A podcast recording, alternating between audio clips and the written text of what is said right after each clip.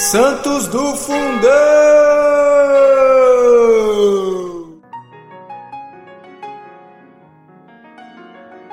Fala galera! Hoje, 4 de março, vamos falar sobre São Casemiro, rei da Polônia. São Casemiro, príncipe da Polônia, foi o terceiro dos 13 filhos de Casemiro III, rei da Polônia, teve de Isabel da Áustria, filha do imperador Alberto II. Ele veio ao mundo em 5 de outubro de 1458 e demonstrou, desde a infância, muita inclinação para a virtude. Teve por preceptor João Dluglos, denominado Longino, cônego da Cracóvia e historiador da Polônia, homem que juntava rara piedade a grande extensão de conhecimentos e que recusou por humildade vários bispados que seu mérito extraordinário fizera lhe fossem oferecidos.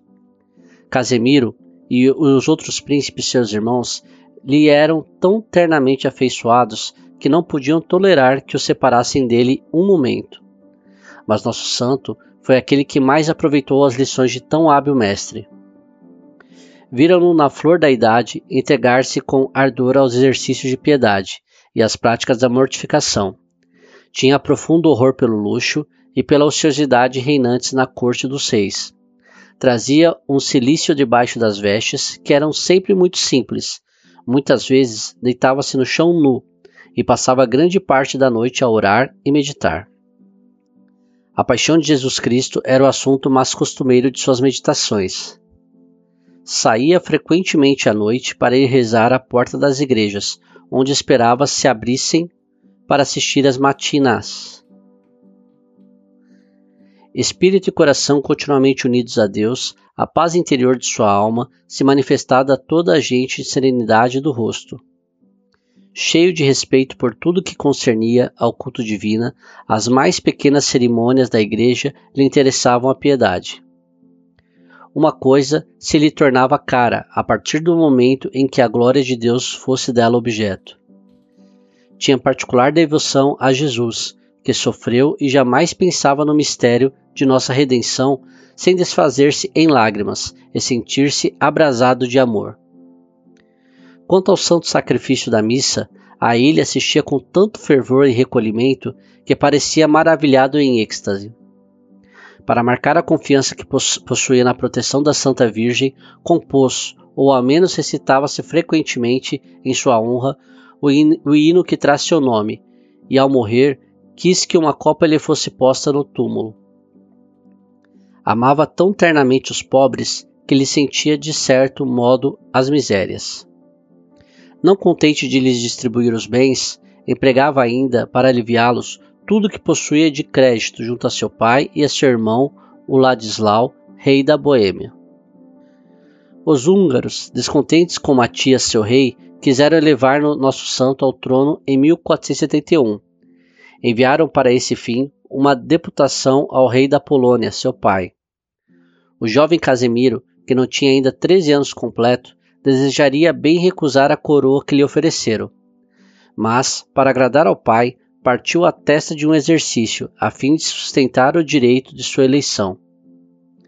Tendo chegado às fronteiras da Hungria, soube que Matias acabava de reunir 16 mil homens para ir à frente dos poloneses e que tornara a conquistar o coração dos súditos.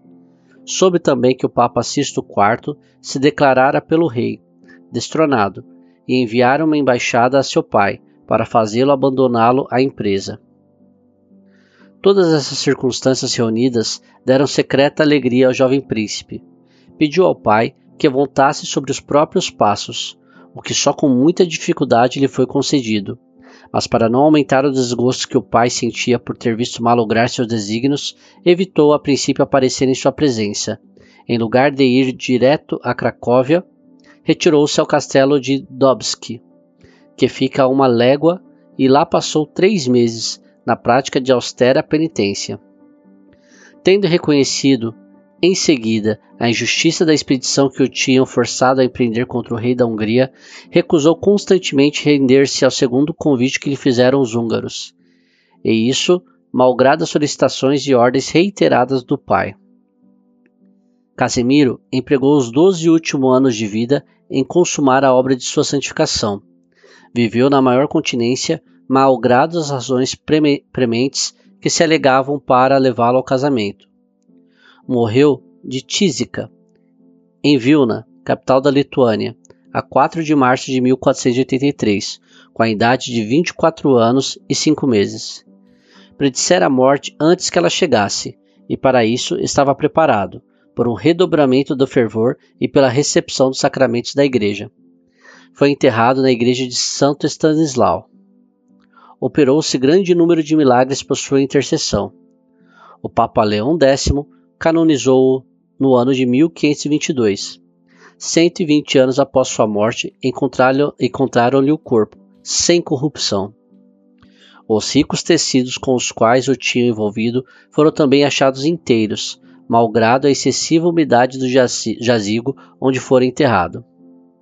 Mandaram construir uma capela magnífica de mármore, para nela serem depositadas suas relíquias. São Casimiro é patrono da Polônia e o propõe comumente aos jovens como um perfeito modelo de pureza. São Casimiro, patrono da Polônia, rogai por nós.